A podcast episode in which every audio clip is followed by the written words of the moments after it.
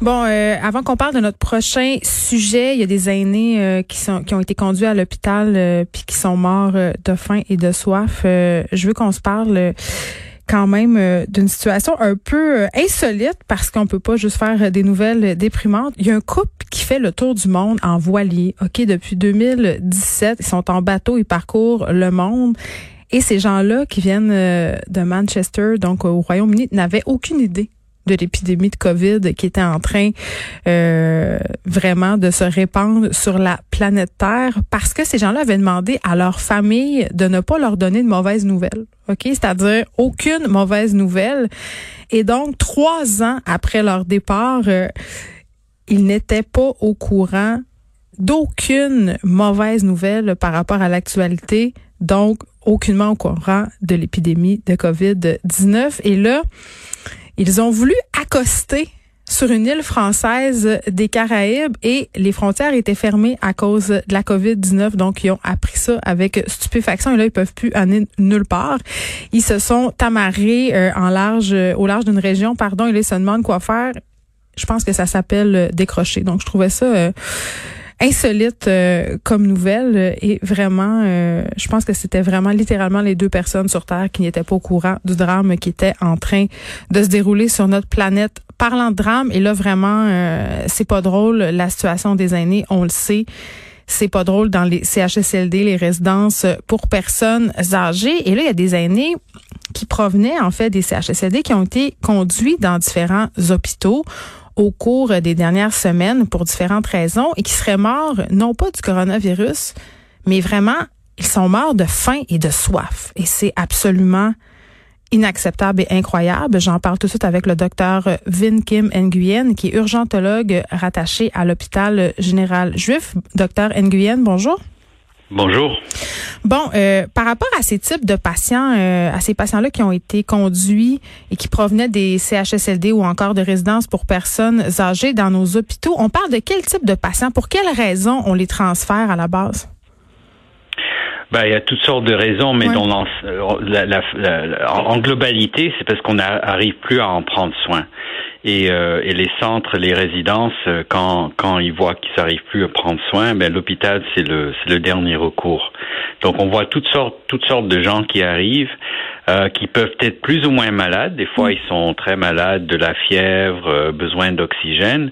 Mais ce qui nous a frappé dans, à notre hôpital et, et, et dans d'autres hôpitaux à, dans la région montréalaise, c'est qu'on voit plus en plus de gens qui sont qui sont euh, déshydratés, euh, malnutris et où on voit qu'on les envoie parce qu'on n'arrive plus à en prendre soin correctement. Puis ça, c'est à cause de situations comme on en a vu, euh, par exemple, à la résidence là, Aaron, des personnes qui sont complètement laissées à elles-mêmes, des aînés qui sont négligés, qui n'ont pas été nourris ni abreuvés pendant une longue période. C'est ce que je comprends?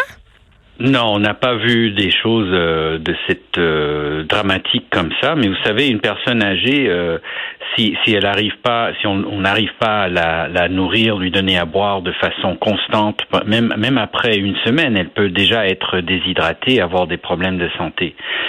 Faut pas oublier que c'est une population très très fragile, très précaire. Ils ont besoin de beaucoup de, de soins.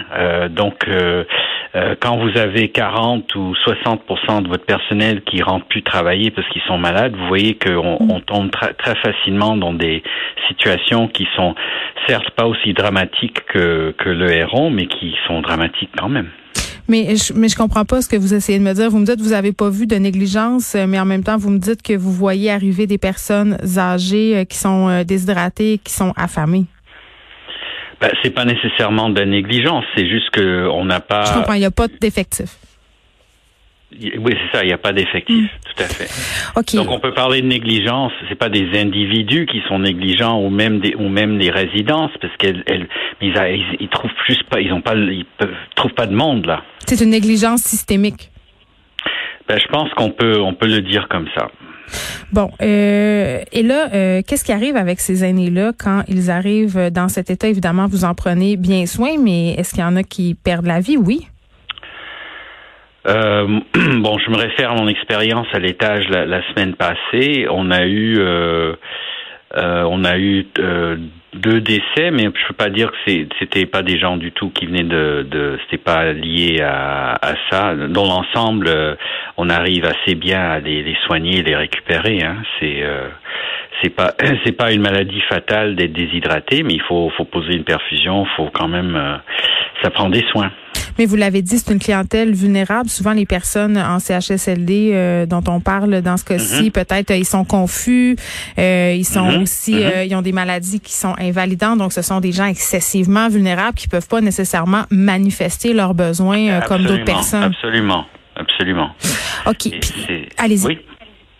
Non, non, allez-y. Mais c'est parce que bon, il y a toute cette question euh, de l'alimentation, euh, des soins euh, physiques si on veut, mais un autre aspect dont j'aimerais discuter avec vous et je trouve qu'on en parle peu de cet aspect-là depuis le début, même si on l'a abordé, mais on est plus évidemment préoccupé par la situation de la santé de ces personnes-là, mais il y a la santé émotive aussi. Un autre aspect, les, ces aînés-là en ce moment, ils sont privés de leurs proches et ça, ça peut avoir des conséquences dramatiques sur leur santé, docteur Nguyen? Absolument.